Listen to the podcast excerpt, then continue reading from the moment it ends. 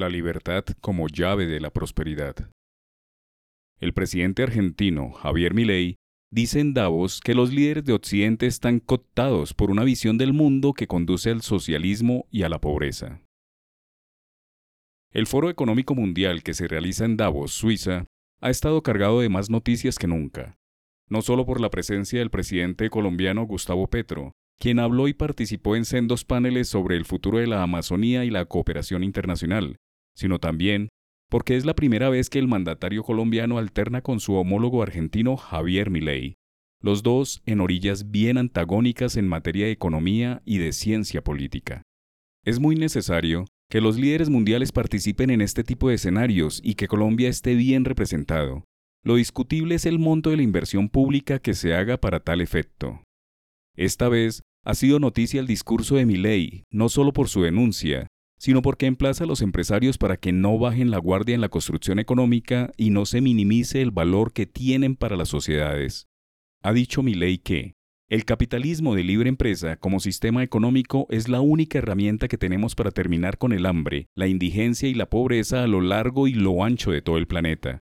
Defiende que el capitalismo se trata de un sistema político y económico, justo y moralmente superior, ya que su implementación llevó al mundo actual a ser más rico, libre, pacífico y próspero que en cualquier otro momento de la historia.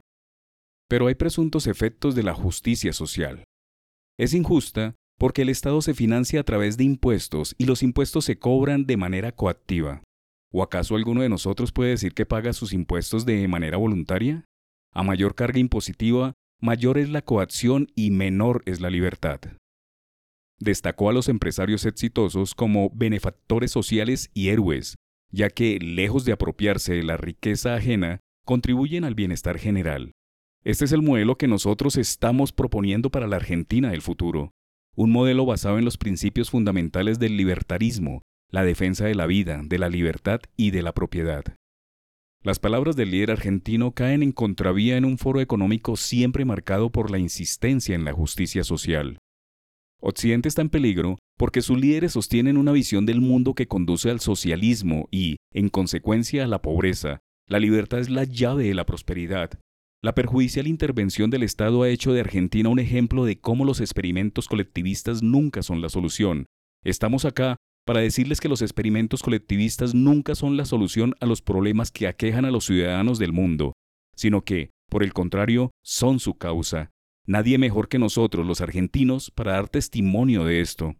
Los principales líderes del mundo occidental han abandonado el modelo de la libertad por distintas versiones de lo que llamamos colectivismo. Duras palabras, pero reales en un escenario en donde los líderes mundiales acuden a darse golpes de pecho y a elaborar proyectos y programas que nunca se finalizan. Sin duda lo de mayor eco es plantear que los empresarios exitosos son benefactores sociales y héroes, que lejos de apropiarse de la riqueza ajena, contribuyen al bienestar general. Toda una afirmación que cae como anillo al dedo contra la creciente pugnacidad latinoamericana contra el sector productivo.